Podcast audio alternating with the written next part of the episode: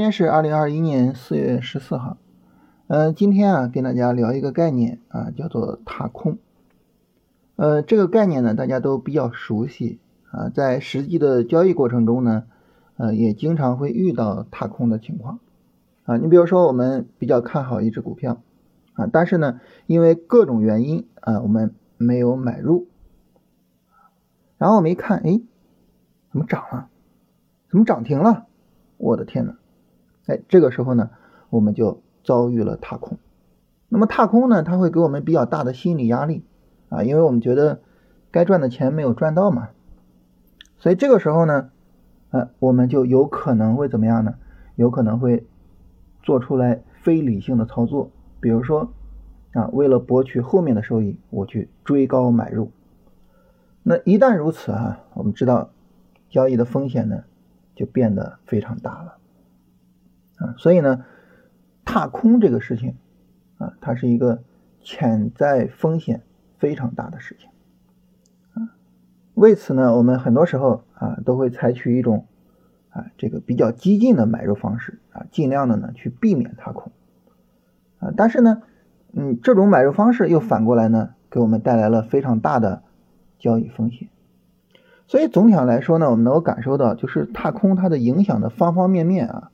就是让我们，哎，交易呢蒙受了过多的啊不应该去承受的风险，所以啊，就是我们应该更加理性的去认知踏空啊，以便于呢更好的面对这种情况。那大家可能会问啊，说老师，那你今天跟我们聊这个踏空啊，是不是因为今天大盘涨了呢？说实话，并不是。是因为什么呢？其实我是想跟自己聊一聊，啊，舒缓一下自己的踏空情绪。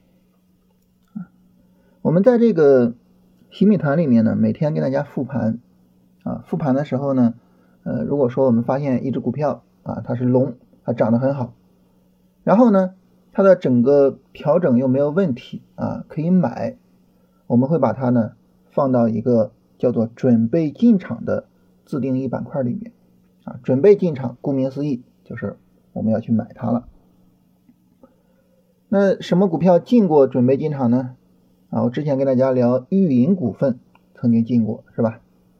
然后呢，我们昨天啊，啊，把三个医美的股票放到了准备进场里边啊，其中呢包括景丰医药啊这个涨停股。但是呢，因为各种原因啊，我自己呢这个都没有买这些股票。啊，你比如说，大盘它本身呢，可能不是很适合去买股票。再比如说呢，你看运营股份呢，它是大跌之后啊，紧跟着一个大涨，就这个低点很难把握啊，所以呢，啊我都没有买。然后呢，就看着新闻团里面大家聊天啊，还 有些人说啊，我买了运营啊，今天呢有人说啊，我买了景丰啊，所以这个时候呢。哎，就会有点那种小心思。哎呀，这我的交易处理是不是哪儿不对呀？啊，那是不是太怂了呀？是不是太过谨慎了呀？蠢蠢欲动是吧？蠢蠢欲动。这个时候呢，其实危险就悄然而至了。所以这种情况下，需要跟自己对话，跟自己聊一聊啊，说你要好好的去理解一下踏空这个事情。那么我们想。就是如果说啊，我做交易，然后呢，这个股票它涨了啊，但是我没有买，那叫踏空吗？不叫踏空，对不对？因为每天都有涨的股票呀，你不可能说任何一只股票涨了你没有买都叫踏空，那这玩意儿那你 天天踏空是吧？所以不是啊，踏空呢是我我们一般会觉得，就是说你本来就看好这个股票，是吧？这个股票甚至呢，你都看好到什么程度呢？看好到。你已经把它放到准备进场的板块里边了，这个时候呢，你依然没有买，那这种情况下它涨起来，哎，你叫踏空，对不对？但是如果说啊，我们对于踏空的要求不仅仅是它涨了我没有买，而是我看好我没有买，那请问这个看好这两个字，它的边界在哪儿？什么意思呢？就是你仅仅把它扔到准备进场这个板块，是不是它就已经无论如何都不能错失了呢？不是，对不对？啊，我们还有什么呢？还有说对于这个买点的把握啊，就像我说的，运营这个买点很难把握，是吧？那如果说呢，这个股票它就是没有什么好的买点啊，他就是没办法买，那你非得说那这个股票，那我算踏空，这好像也说不过去，是吧？所以这个时候呢，那关于踏空的思考呢，我们其实就有一个非常重要的问题要讨论，就是我看好这一只股票，但是我没有买，这个看好这两个字，它究竟是个什么意思？我我自己今天思考这个问题，我是这么一个想法，就是什么是真正意义上的踏空呢？真正意义上的踏空，其实就是对于这只股票，你已经做了充分的分析。它现在呢，其实就差一步，就是点鼠标的这一步了。如果说在这种情况下你依然没有买，换句话说呢，你出现了什么问题呢？你出现了执行问题，你对你的交易方法出现了执行问题，没有买进去，然后这个股票涨了。我我我想呢，其实真正意义上的踏空，就只有这种情况才叫踏空。你说你本来就不准备买，你比如说今天这个大盘。本来就不准备买是吧？它涨了，那跟你就没关系。你一个股票呢，你看好，但是它没有你的买点，它其实跟你也没有关系。只有一个股票呢，你又看好，它又有你的买点，你需要去点鼠标，这个时候它才跟你有关系。这个时候你没有去点鼠标，这才叫踏空。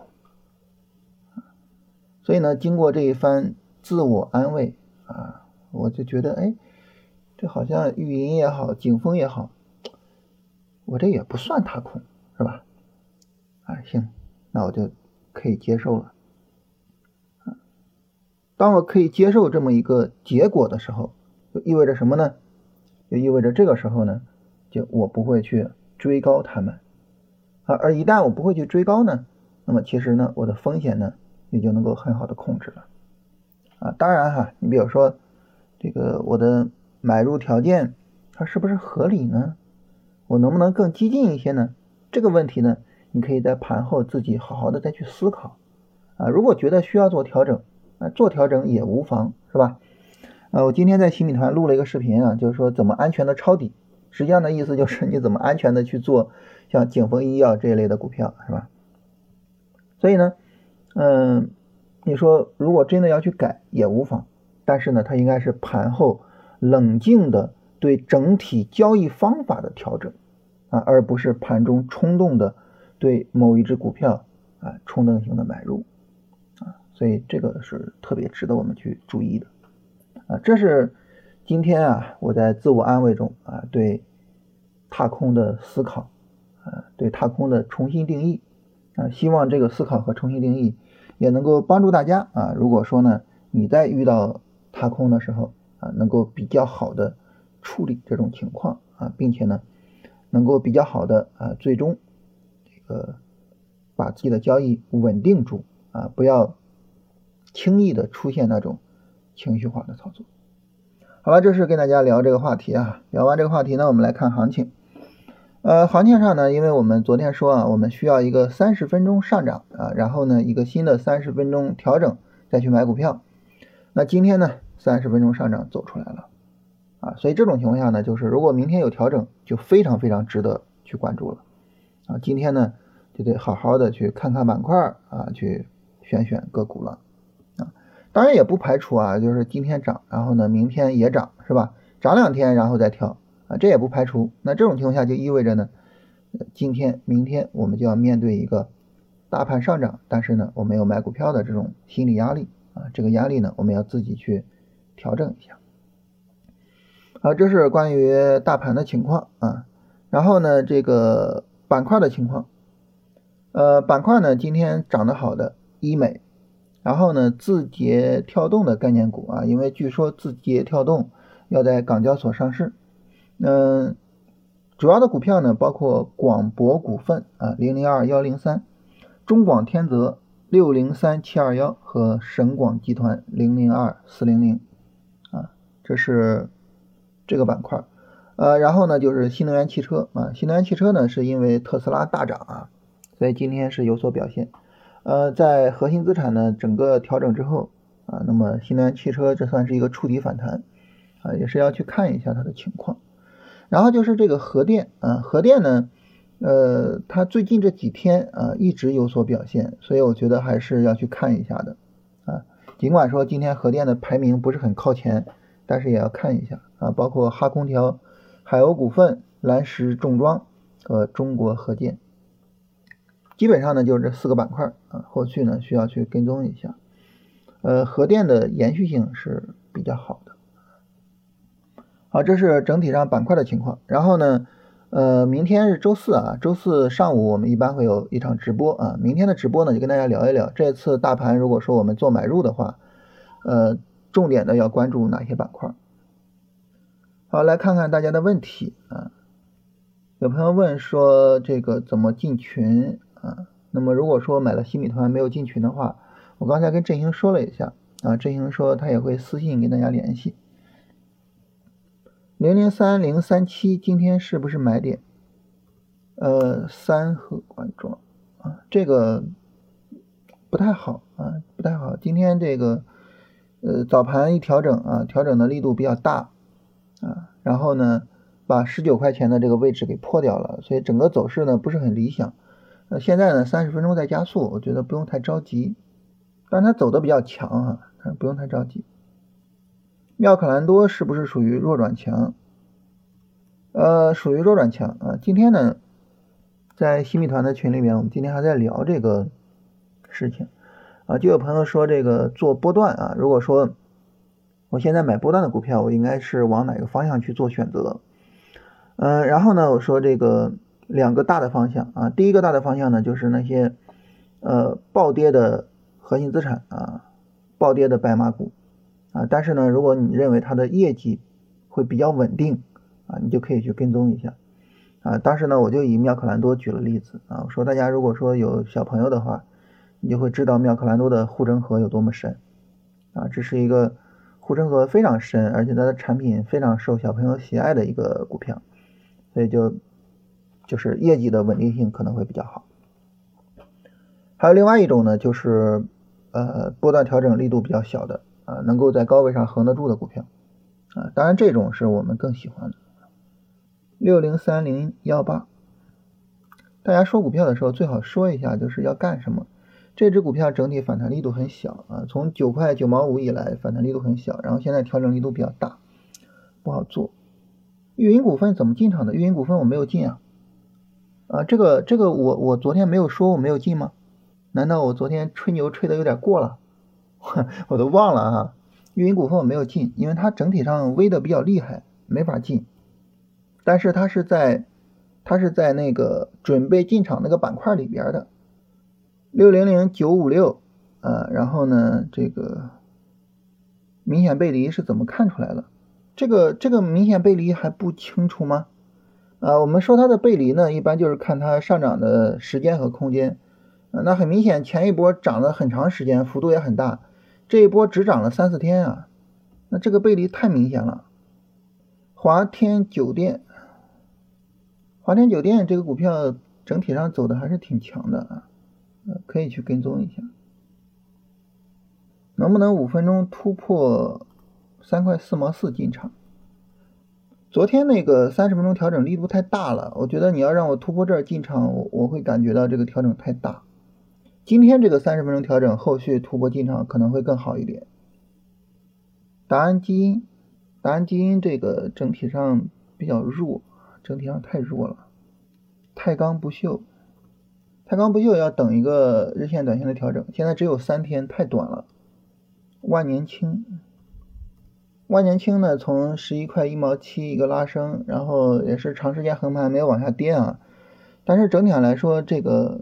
走势也不是也不是很强，所以如果说不是对它的基本面很有了解的话，我觉得这个股票不是很好做。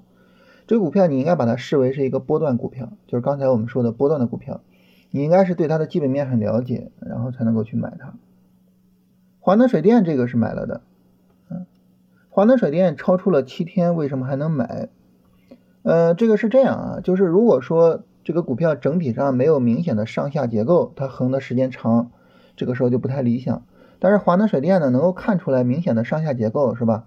它一上一下，一上一下，是吧？所以这个时候呢，华能水电就相对来说会就是更好买一些。